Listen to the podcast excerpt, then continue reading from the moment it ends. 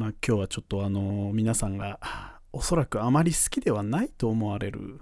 統計というものから話を始めたいんですけど、まあ、ご安心くださいと、えー、専門用語を1個だけしか使わないで。あのというのも、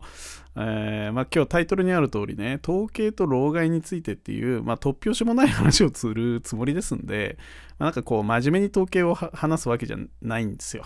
ただある程度こう統計の歴史観というか、まあ、全体像みたいなものをこうちょっと導入に使いたいなと思っててで僕自身はこれあの真面目に統計を勉強した時になるほどなっていうふうに思った、まあ、世界観の話なんで、まあ、ちょっとそこに最初少しお付き合いいただければなと思ってございますと。でね、何の話かっていうと、あの複雑な計算がうんぬんとかそういう話ではなくて、統計ってなんか大きく3つに分かれるんですよ。ていうか3派閥がいるみたいな。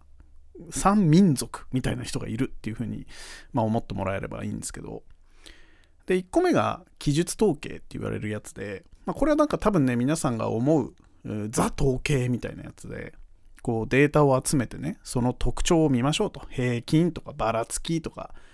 なんか具体的に言ってしまえば100人の20代男性の身長を測りましたと。平均160センチでした。で、これ統計じゃないですか。で、これなんか、いわゆるすごい素朴な統計学として、まあ、記述統計とかっていうふうに呼ぶんですよ。で実はそこからちょっと歴史が経って、えー、推計統計学っていうのがなんか生まれるんですよ。でこれ何かっていうとさっきのその100人の身長の話で言うとさこう全国の男性20代の平均身長を全部測るのってすげえ大変じゃないですか。だから100人だけ測って平均160センチだったらおそらく日本人の全国平均はまあ、大体155センチから165センチぐらいに収まりますみたいなことを計算するのが推計統計学っていうやつなんですよ。で結構現代ではこれがもてはやされているというか、まあ、結構よく使われている考え方なんですね。でもなんか明らかに違うんですよ。まあ、要は全数調査をしないっていうところが結構大きく違うのね。なんかね、よくあるのはこの、例えば養殖している魚の体重とかってさ、これ全数検査できないじゃないですか。全部釣り上げて測っちゃったら商売、商売上がったりなんで、なんかよくわかんない生けすの中におそらく1000匹ぐらいいるであろうこの魚が、うん、よく超えたのか超えてないのかを測るためには、まあ、適当に23匹釣り上げて、まあ、大体こんぐらいだろうこんぐらいになってるだろうっていうふうに予測を立てると思うんですけど、まあ、これを大真面目にやるのが、まあ、推計統計と言われているやつ。でねここまではねあのそりゃそうだろうなっていうふうに思える世界観なんですけど、まあ、ここからねちょっとそこから亜種で生まれるベイズ統計っていうのがあるんですよ。でこれが厄介で、まあ、今回のトークの中で出てくる唯一の専門用語ベイズっていう、えー、まあ、こういう統計学があるんですよ。でこれをねちょっとね今日頑張って説明してみようかなというふうに思っていてあのこれね実は推計統計学とむっちゃ仲悪いんですよ お前の統計は間違ってるみたいなこととかを、まあ、結構言い合っている、まあ、既得な変なやつなんで、まあ、ちょっとね、この統計をね、ちょっとすげえ統計っぽくないけど、確率の話で説明していこうと思うんですけど、こう例えばさ、サイコロがありますと。で、出目はその6分の1で全部の面が出るはずじゃん？普通に考えたら。で、実際振ってみましたと。で、1が出ましたと。はいはいと。でまた振ってみたら、また1が出ましたと。で、こんなのが3回も4回も続くと、まあ、人間の直感としてね、これはグラサイだなと。つまり、イカサマサイコロだなっていうふうに思ってるか、まあ、ないしはなんかちょっと歪んでて、やったら1が出やすくなってるサイコロだなっていうふうに、まあ、ちょっと思うじゃないですか。で、これを実際マジでそうやるのがベイズ統計の基本的な発想っていうのがあって要は1が出る確率をもともと6分の1だと思っていたのが6分の2ぐらいあるんじゃない？みたいな風に思って、えー、確率を訂正していくとだから実際に計測した結果次第でもともとの想定していた確率をどんどん訂正していくっていうこういう考え方をするのがこうベイジアン統計っていう風に言うんですよ。まあたまたまこれを事前確率と事後確率みたいなことを言うんですけどでこいつがね推計統計学とマジで仲が悪くてでこれどういう世界観の対立をしてるかっていうとねあの推計統計っていうのはあの要はさっき言ったさあの真の全全国平均の身長っていうのは確かにあるんだと。つまりサイコロの例で言えば真のサイコロの確率っていう事実は絶対あるんだって信じていてで今見えているそのたまたまの結果っていうのは本当にその真の確率からたまたま生まれいでたものだよねっていう考え方をとってるんですよ。で一方でこのベイズ統計っていうのはその今出ている才の目こそその結果こそ真の事実であってでサイコロの真の確率なんていうものはそんなんなくてサイコロが持っている出目の確率っていうのはたまたまその結果から計算されて生まれ出たものだっていう考え方でこれ全く真逆の考え方なんですよ。ですげえ対立するのね君の考え方は間違ってるみたいなことを、まあ、すげえ不毛だなって昔から僕は思ってるんですけど までも実際そういうことが起きているらしいのね。でこれ実際ねあの僕の中では既視感があってあのこのこっから命がけの跳躍しますがあの若者と老人の対立にすげえ似てねえかなっていうふうにちょっと思うんですよ。まあ、要は若者は理想に燃えていて真なるものがあるっていうふうに言っていて今見えている現象はたまたまの結果であると。でも逆に老人は現実にしがみついてて、まあ、真なるものっていうものは別に空虚でその現実に今見えている結果からたまたまそう見えるものだというふうに捉えているよっていうようなこういう対立って僕はよく見るなというふうに思っていて、まあ、いずれにせよね、先ほど言ったように不毛感は半端ないんですけど、でもよくあるなというふうに思っているっていう話を、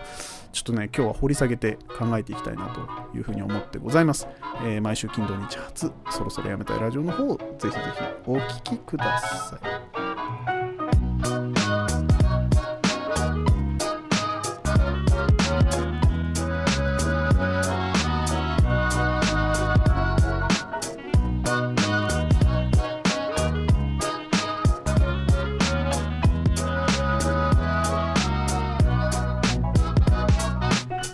ということで改めましてこんばんはでね。やっぱりなんか統計の話を入り口にしたらもうもはや誰もこれ聞いてねえだろうなっていう気持ちにだんだんなってきてるんですけど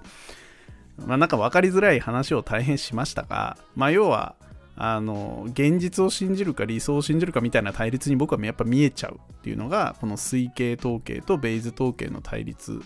なんですよ。すごい乱暴に言うとね。で一方でなんかねこれはちょっと私事なんですけど僕はその37歳で30代中盤になってくる僕としてはですねなんか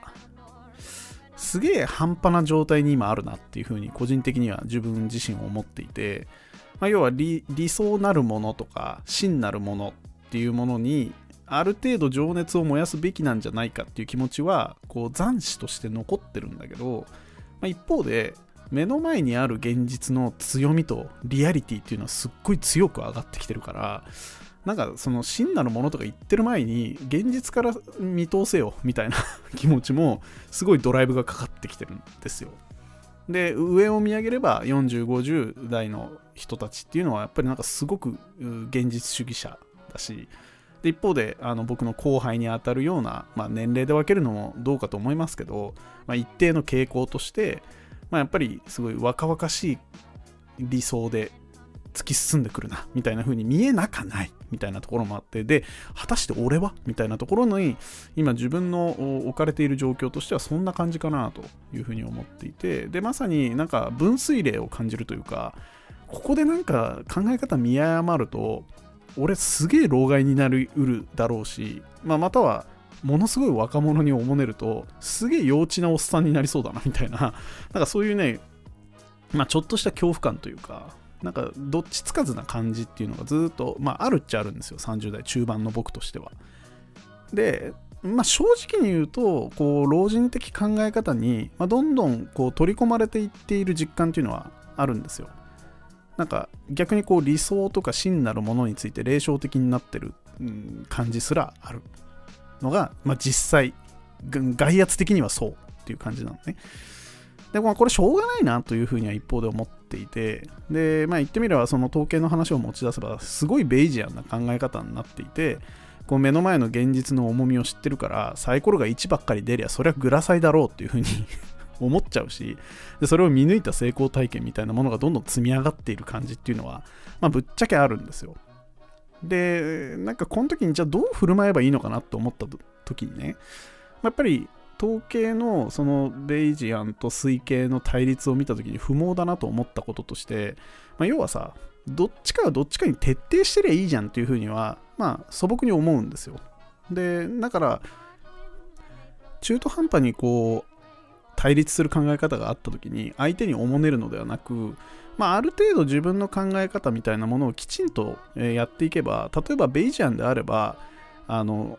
例えばねグラサイがそのサイコロがある日6ばかり出すようになったらこれあのそちゃんとしたベイズ的な考え方だったら即時事後確率をあの訂正しないといけない変更しないといけないと思うんですけどそのベイジアンな考え方のが変な形になっていくと固着化しちゃうっていう問題が一番の問題なんじゃないかなっていうふうにはなんか直感して思っていて。だから、あの、これから僕は老人としてね、現実からあの真なるものを単に計算するような霊障的な感じになるとは思うんだけど、ただ結構ダイナミックにあの現実から真なるものの考え方を常にこう考え直すと、更新し続けるぞ、みたいな気持ちになっていれば、まあ、別に良いのではみたいなことを、